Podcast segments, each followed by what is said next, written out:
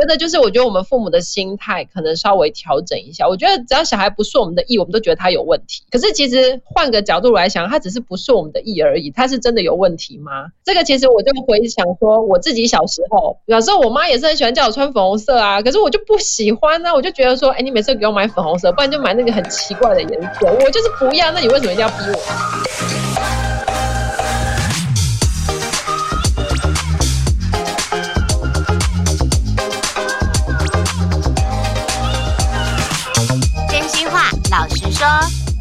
收听《真假我也行》，我是田姐儿，我是小鱼儿。小鱼儿最近每天在家，你家有二宝，我很很好奇，非常好奇，你最近有没有跟他们发生很大的冲突啊？最近哦，最近大概就是两个小朋友打架。哦就是他四岁，然后一个九岁，一个是四岁嘛，然后所以他们就开始会打架，就因为吵架啊，然后可能选电视啊，谁要看什么，谁要看什么，就是一言不合就拿枕头开始挥这样，所以就是有因为这个问题，就是有小小处理，告诫他们了一下，有惩罚他们一下，但是呢，我觉得，呃，我我比较大的问题，小朋友比较大的问题，其实是在美美小时候，是大概他。最大的问题，因为他大概六个月的时候，他就开始会开始做的时候，他会撞墙撞地板。我觉得这是大概目前养到两个小孩，oh. 就是我自己比较讶异，我会生到这样的小朋友。他没有原因的，因为哥哥也完全不会，就是打他、欺负他，或是用头撞哪里，完全也不会。所以我觉得那是有点与生俱来。他不知道，就是个性他不满的时候，就这个状况，他可能想睡觉，然后你没有让他马上去睡觉的时候，他就用头去撞墙。而且是很瞬间，啊、他不是先哭再撞，他是直接撞了再哭，啊、所以就、啊、就是一个、啊、对，我就会觉得，哎、欸，原来，而且他也会在那个百货公司的地上躺着在哭，甚至我们去那个便利商店，他就躺在那个两个货架中间就在哭，就躺在那里，啊、所以我觉得很多，我以前也会觉得说，哎、欸，这样的小朋友是不是可能家里没有管教好或者什么？但是当我看到我自己的女儿的时候。我才发现说，原来不是诶、这是他天生就会的，他天生就是这种个性，所以我那时候是花了还蛮大的力气跟时间在改善他这个问题，而且好好讲其实没有用，他就会觉得说好像在跟他玩，所以当时是用了很大的声音音量去告诉他说，我不喜欢你这个样子，大概两次之后他就没有再发生过了，所以我觉得这是我遇到比较大的问题。啊，真的，我从来没有听你说过，哎，真的家家有本难念的经。对啊，我从来看到那个小公主，我都觉得她很漂亮可爱，然后很有气质，这样。对哦，原来如此。那我跟你讲，我最近也是，最近也有碰到很大的困扰，就是以前啊，就叫儿子回来，那个下课回来就一定要早点洗澡嘛。你就每次他一进门，就跟他说、嗯、早点洗澡，早点洗澡哦，然后他都会说你不要管我，你不要管我。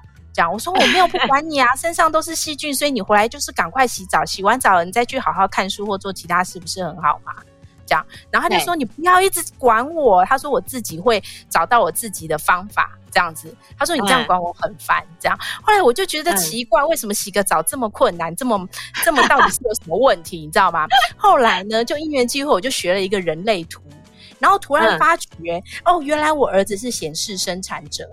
然后这样子的人呢，嗯、他会很快速的回应你。他为了要求效率，所以他会快速回应你的任何对他的要求或什么。但是他往往会跳过重要的步骤，这是他们的问题。所以我的任务呢，我身为妈妈就应该有任务要帮他找到他那个空缺点，就是空缺点那个帮他填空，告诉他该怎么走，那个步骤才是对的。这样后来呢，你知道后来我怎么跟他应对吗？我就跟他说：“你一进门了。”等一下呢，你十一点之前要睡觉，所以现在七点半到十一点之间有三个小时、三个半小时的时间，你可以好好想想，你这中间要安排看书、洗澡跟吃东西的时间，对，你自己好好安排。总之十一点之前要睡觉，这样。后来他就自己弄，诶，自己安排，他就会哦自己排好时间，哦九点就去洗澡，这样洗完澡休息一下，吹吹头发，他等下就去睡觉了，这样。后来我发觉哦，原来。你在教育孩子的时候，或跟他沟通的时候，其实是有方法的。真的，就是你可能没有办法一直一直要求他，那你要求多了，自然而然那个冲突就会多了，对不对？所以呢，其实我们今天我问你的这个问题，其实也想要了解到说，因为现在大家那个父母在家，其实小孩子个性偏激，这些大家都很苦恼。对不对？而且孩子也三不五时，对于身体会常常感冒啊，而且有统计数据表现出来说，小孩子六岁之前平均会得六十六次的感冒，对不对？而且经常伴随着支气管炎啊、喉炎跟耳炎这些，这些都是妈妈们必经的烦恼。所以，我们今天很重要，今天邀来了护理师，也是一位妈妈，出了四本的香氛书，现在还着手第五本的亲子书。它是所有父母都应该认识的芳疗行动字典哦。我们欢迎天然香氛调香师陈美金老师，耶！欢迎美金老师，欢迎。哎，美金老师，真的等你等好久哦！你看我们刚刚两个家庭三个小孩，你看这么多问题，真的找你找对了，对不对？哎，但我刚开始，我刚开始很有好奇的一点是，刚刚介绍你的当中，你说你是天然香氛调香师，这个到底是什么意思啊？呃，就是我到法国去拿了一个证照，那这个是做天然香氛的。那天然香氛其实很多人可能以为它单单只是精油，其实不是，只是在。日常生活中里面所有的香气啊，譬如说包括美食的香味啊，或者是咖啡的香味啊，或者是只要是酒的香味，这些其实通通都是属于在天然香氛的范畴。那至于调香，就是说我们要怎么样把这些香味融合在我们的日常生活中，然后可以让我们的生活过得更平衡、更快乐、更幸福。哦，这个好生活放的。对，好生活化的调香方式，对不对？对，其实我觉得每个人都是自己的生活调香师啊。我觉得香气是一种很愉快的记忆跟经验。那我们要怎么样去增加很多愉快的记忆跟经验？就只有发现生活里面很多美好的香气的时候，我觉得那个可以去累积生活这种幸福的厚度。哎，真的耶！嗯，对。哎，我们接下来我们就想透过那个老师的专长。因为我们在这个节目播出之前，有有私下一些听众都有跟我们私讯，然后都很想要了解家里孩子的情绪该怎么化解这个问题。嗯，那我们等会就挑几则我们觉得还不错的一个反馈，然后我们来问问老师好不好？就是等会老师可以跟我们说说，当你面对这样的孩子的时候，父母应该用什么样的精油，或者用什么样的沟通说法来化解冲突？好哦，没问题。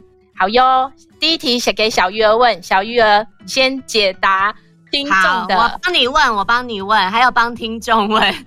就像刚刚你说的，你的孩子常常拒绝父母的关心，都说你不要管我，而且都比较喜欢穿黑色的衣服，然后买亮色系的衣服呢，他就不穿，那要怎么办呢？嗯，好，我我其实想先跟大家分享，我自己也是两个小孩哈，那我一个小孩现在是国二，然后一个是小六。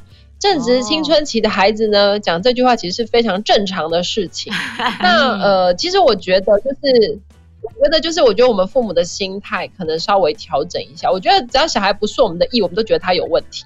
可是其实换个角度来想，他只是不是我们的意而已，他是真的有问题吗？哦，对，对这个这个其实我就回想说，我自己小时候。有时候我妈也是很喜欢叫我穿粉红色啊，可是我就不喜欢啊，我就觉得说，哎、欸，你每次给我买粉红色，不然就买那个很奇怪的颜色，我就是不要。那你为什么一定要逼我穿？所以其实 我觉得现在都是在反馈我们小时候所作所为，现在小孩子全部都都还给我们。真的耶。那其实我觉得就是，我觉得呃，我们的心态先做一个调整啊。那其实呃，你说与其不如说用什么样的精油或香味，其实我觉得。是要让我们自己先放松，就是为什么我们会觉得看小孩子穿黑色衣服我们会很生气，或者是我们会觉得我们不开心？我觉得我们要先去了解我们自己为什么会这样的想法。那你可能会觉得说，呃，就是小孩子就是要有青春气息啊，或者怎么样？可是其实小朋友他们现在有他们自己的生活里面的朋友圈，他如果真的穿的太亮的时候，全部人都会觉得他很奇怪。哦，就很像以前我不敢穿粉红色在我们同学面前出现一样。哎，好像是哦，就是换位思考。要帮小孩子想想，嗯，他在同才的关系，对不对？哎，一样讲到同才关系，我看到的第二个问题就是，有很多妈妈也在担心说啊，孩子无法融入团体，有社交困难，而且多愁善感，嗯、就是情绪波动非常的大，这个怎么办呢？这也有很多听众想要提问，怎么办？该怎么改善？有，其实其实像我们家的哥哥，就是呃弟弟弟弟弟是他是非常很容易去融入别人的，然后哥、嗯、可是哥哥他就是从呃小学一年级他刚入学的时候，我就问他说，我说你下课都去哪里呀、啊？他就说我都去图书馆。我说为什么？他说因为觉得小朋友好幼稚哦，我不想跟他们聊天。然后我就说你觉得人家幼稚，人家可能还觉得你很幼稚吧？然后。他就说：“可是我就是不喜欢跟他聊天。”然后结果后来等到他小学三年级的时候，他就被同学霸凌，啊、然后就就是打到被就是被呃，应该说他那个不算打，可能就他们在就是呃打闹的过程之中，他就有伤，就是受有受伤这样。然后后来我有去学校去处理，嗯、然后我觉得才开始真正去理解。我觉得有些小孩子就是有几种类型啊，像。我儿子他是过分早熟，他跟老师都可以变成好朋友，他可以去聊老师他们家的小孩要读什么学校之类的。然后我就会觉得说，这到底是几岁的人，怎么那么夸张？为什么会有这样子的反应？然后跟同才小朋友在互动的时候，他就觉得没有办法跟他们有办法去沟通。那所以其实我那时候我也在想，我要怎么去帮助他。结果后来我就发现，他们那个年纪 小孩很喜欢玩那个 Minecraft，就是那个就是呃，就是也是在手机里面的一个一个游戏。哦、然后我刚开始其实、嗯、对 Minecraft，我刚开始其实我觉得我很不喜欢让孩子去接触这个，但是后来我发现，我觉得还是必须要让他们有同台的话题。我就试着让他们就是每一天就是限制他们有一定的时间，然后可以去玩。然后他们有些同学大家就会一起上线啊，或是做什么。哎，渐渐的，我觉得他就开始变成跟同学有办法去互动，所以其实我觉得有些东西它并不是不好，而是说我觉得我们要怎么样去限制他们，然后但是可以让他们又跟同学之间又可以能够一起一起互动，我觉得这其实还蛮重要的。那这过程之中，其实我跟我小孩子的互动，我常常就譬如说，他可能跟他同学没有办法聊天呐，或者是说他在那个呃，就是在被霸凌的时候，他的情绪上面。我其实那时候常常带他做的就是手冲咖啡，我觉得这件事情是比较有趣的。嗯，对，嗯，因为因为我觉得呃，像我之前其实有开那种小朋友的手冲咖啡的小小的营队，然后让一群小朋友在那边手冲咖啡完之后，然后分享给分享给父母，然后大家在品品尝一杯手冲咖啡的时候，嗯、然后他们的。就是呃，因为古古代就是在英国有一句有一句谚语，就是说我愿意跟你喝一杯咖啡，表示我愿意让你走进我的心里，哦、所以那是我们用比较另类的方式。嗯。透过这个过程呢、啊，我觉得哎、欸，他们也开始交了新朋友，这样哎、欸，很棒哎，用手冲咖啡这种方式让他们融入团体，很棒啊！嗯、以前我们都是爸爸妈妈都叫我们写书法，对不对？写书法平静这样的，对。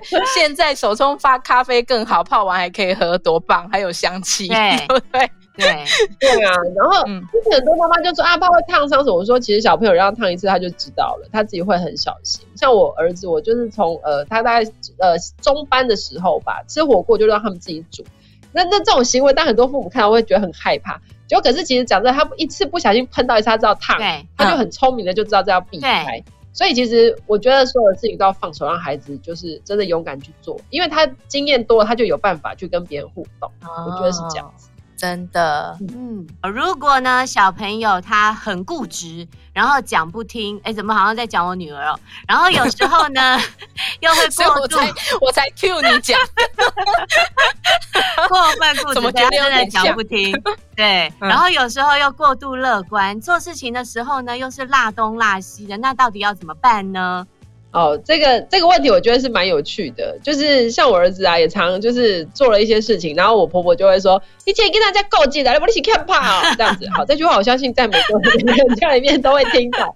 然后结果我儿子就回答说：“你还不是一样？你不是都要强迫我去接受你的想法吗？那你你现在说我，然后你自己还不是一样？嗯，对。然后我们家每天都在上演这种就是顶嘴来顶嘴去的哇画面。”可是我我我是觉得啦，其实我觉得小孩子他们是固执吗？我觉得这个是必须得要去理解，就是他为什么会这么执着。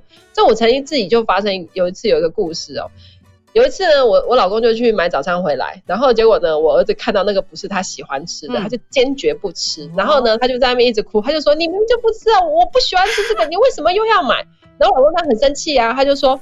那这个就是爸爸疼你啊，都已经出去帮你买了，我没有叫你起床买了，你还有什么不满意的？好，然后两个就开始在那边吵。结果呢，吵半天，反正呢，就是最后那个早餐依然放在那边没有吃。然后我老公就越看越气，然后我儿子呢就也越来越觉得委屈，他就是觉得你明明就知道我不喜欢吃这个，为什么你硬要买这个给我吃？好，结果后来呢，他们在那边吵来吵去的时候，我就被吵醒了，这样，因为我是家里面通常都是最晚起床的那一个，但是我小孩他们去买早餐，然后呢。那然后呢我就把我儿子叫进来，我就说：“我说为什么你不想吃？”他就说：“我觉得爸爸很奇怪啊，为什么他明明就知道我不喜欢的东西，他就硬要给我？那他明明就知道为什么他要这么做？好，然后就开始，我就说：我说好，这件事我们分两两步来看。我说第一，我说爸爸买东西给你，表示他疼你。然后但是呢，第二件事情是，可是他买了你不喜欢的东西，但是我我建议你啊，你先接受他的好意。至于呢，下一次你再告诉他，请你。”不要再买这个东西，因为我真的不喜欢，哦、所以我就请他拆开两边看。然后我就跟他讲说，我就想说，你现在乖乖去把这个东西给吃了。我说，其实大家都彼此有台阶下，那下一次呢，他才会继续愿意买早餐给你吃。对。然后就后来，我觉得我儿子也是也是心很软呐、啊，我就跟他讲说，你看天气这么热啊，然后什么什么，就后来他就说好了好了，然后他后来他就吃了，就吃了之后，我老公更不高兴。然后我想说，这个男人是什么？他就说，怎么讲两句，他就说好。我刚刚跟他吵半天，他连吃都不吃。我说你们两个就是硬碰硬啊！你们一直觉得各自彼此是有道理的，所以没有办法达成沟通。我觉得有时候就是你是真的在沟通，还是你只是想要证明是对的？你是想要赢？对。那这件事情，我是觉得从我的小孩身上，就是也是从小到大一直跟他们在互动。所以刚刚讲到说小孩子很固执，讲不听。其实我觉得是要先去理解他们为什么会有这样，然后再就很多事情我们必须得要。有一点耐心拆解给他们知道事情，就是他还本他的原貌是什么样子。再小孩过度乐观，我觉得这个对这个几乎我觉得每个小孩都会遇到这种问题呀、啊，因为出生制度不对，因为还小，对还小，对对对。对，其实我觉得像像其实我们家老大，其实他就是那种，就是我觉得他是过的那种仙人的生活，就是他可以自己去看书，然后就是都不要理别人那一种。然后很多事情跟他讲，就是说下次这样你就会怎么样或是什么的，他都告诉你说不会啊，人生很多事情不是都很多不确定吗？为什么一定要这样才是对的？我有时候也是被他讲到我没有办法回他话，我在想说我胎教究竟做了什么事情？好成熟哦，对他讲的好像也有点道理耶，因为孩子其实他们不知道怎么悲观。然后，所以其实我是觉得，他们因为还没有经历过人世间很多的挫折，或者是一些不如意的东西，所以他们没有办法去想象说，我今天为什么要用这么悲观的方式去处理我的人生？嗯，所以我觉得其实这个长大之后，他人生经历多了之后，这个东西我觉得他们自然其实就会有所调整。那辣东辣西这也没办法，对不对？我们小时候还不是这样，常常便当 便当盒就忘了带，或者是什么就忘了，但。我就我现在其实都在回想一件事情，就是小时候我妈妈的表情，我都觉得跟我现在的表情感觉好像是复制人一样，如出一辙，每天都出现在孩子的面前。所以 有有这个感觉，我也有。对，所以我其实觉得，就是我们必须得要改善我们自己的情绪。如果说用香氛的话，我觉得我们自己真的好好的每天跟自己相处，泡一杯咖啡给自己，或者是。有些时候，我觉得是给自己一杯小红酒，或者是一个什么样你自己喜欢的味道。我觉得让我们自己可以心情平静一点去看待小孩子他们这些我们认为不到一百分的地方。哦，我们常常会在那个分数之中会做纠结。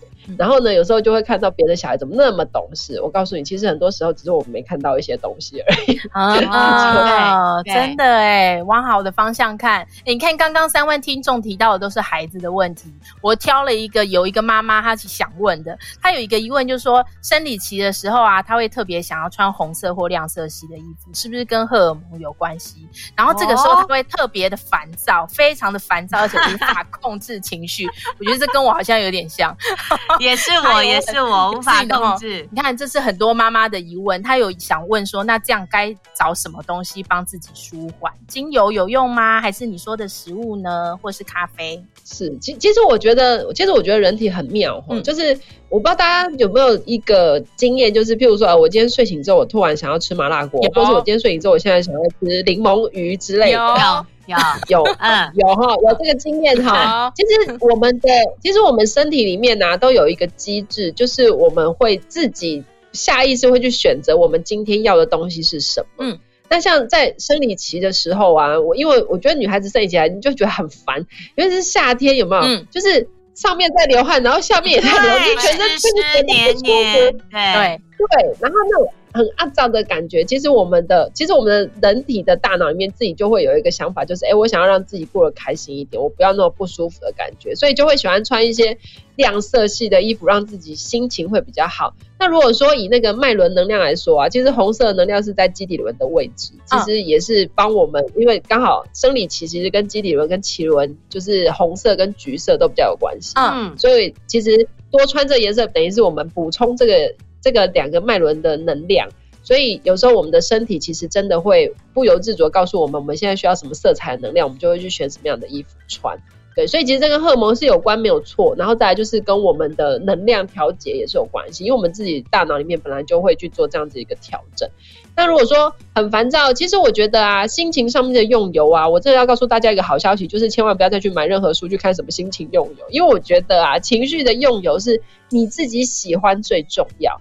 那像有我有个学生，他非常非常讨厌玫瑰，然后呢，每次生理期的时候，我们就跟他说玫瑰很好，他说不要，我就觉得那就是一个很娘的玩意儿，我就是不想。我说，啊，你自己不是女的吗？他就说 不，我觉得这样子，那我觉得太娇娇贵了，不是不符合我的我我天生的气质这样，所以我就发现说这个他就不喜欢，你逼死他也没有用，对啊，所以其实我觉得在选择味道，就是不管烦躁的时候，或者是你想要。一个什么样的味道，你就是了解自己闻这味道，你喜欢，我觉得这个还是最好的方法。哇，wow, 我们真的要找我们自己喜欢的香味来闻呢，因为这样子才会跟我们的身心灵结合，对不对？对。所以，我们接下来其实也很好奇，就像刚刚提到的，很多小孩子在夏天的时候，现在炎热的夏天，其实大家面临的最大的问题就是蚊虫叮咬，然后又红肿又难耐，这样很多人都说啊，千万不要让小孩子一直长期服用抗生素，对，对不对？抗生素这种东西服用久了，其实对身体也是不好。好的，所以我们想要来问那个就是调香师，请问我们可以用哪些精油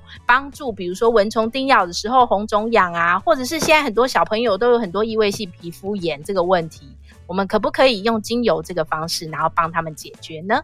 可以啊，我觉得呃，像那个蚊虫叮咬的部分呢、啊，其实薰衣草它就是一个很好用的，就是说我我我分两个来讲，一个就是是防蚊，然后一个是被咬了之后怎么办？嗯，那像那个我有个学生啊，他住在那个什么嘉嘉义，就比较嘉那个靠近那个阿里山那边啊。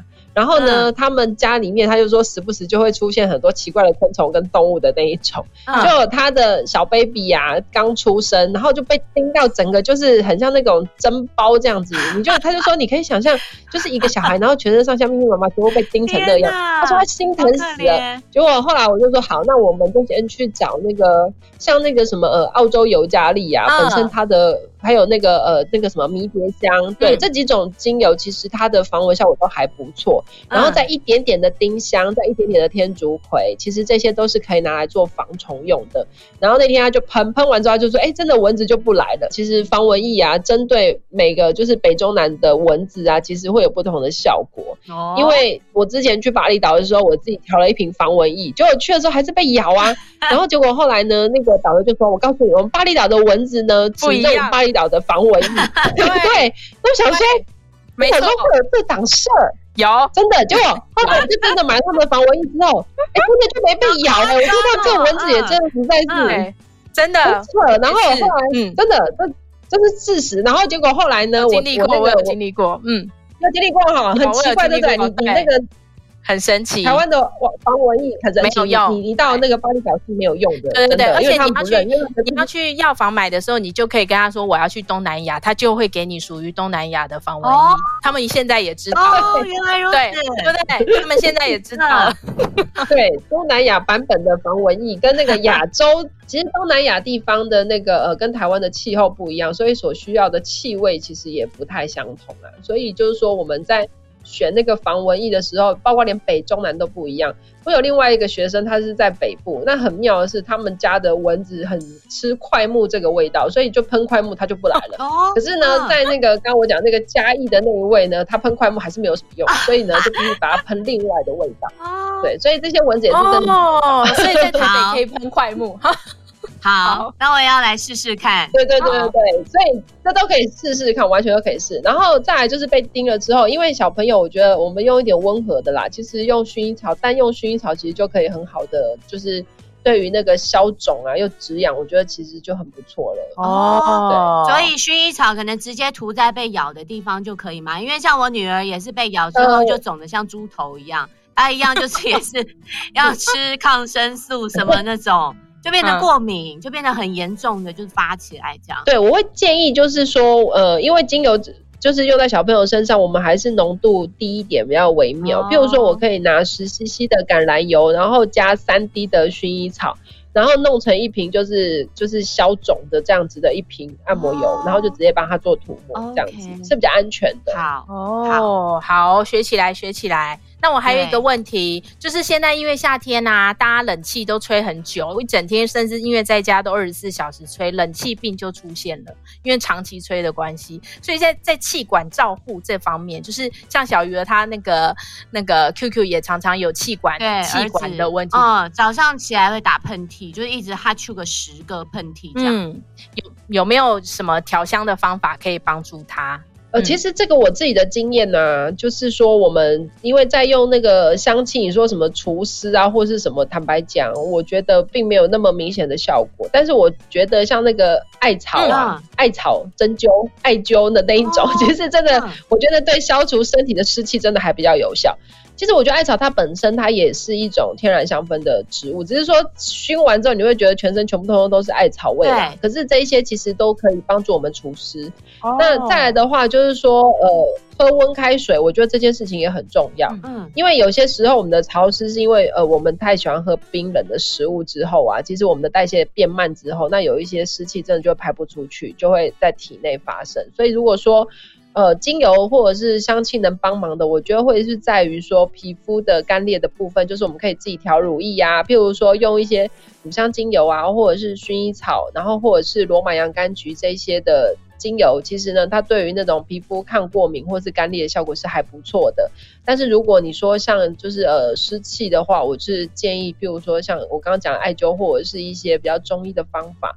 那气管照顾的部分，当然就是。又回到刚刚讲的那些方法，其实都是在照顾气管，因为就是我们不要喝冰的嘛，对气管也比较好。嗯、然后再就是刚刚讲的那些精油，它对于气管本身其实有很好的一个修复的效果，尤其是乳香精油，乳香精油对气管的照顾其实是非常好的。所以如果说有妈妈想要使用在小朋友有气喘啊，或者是有气管支气管也很容易发生的小朋友身上，那乳香精油其实我是一个很大推的一个精油哦。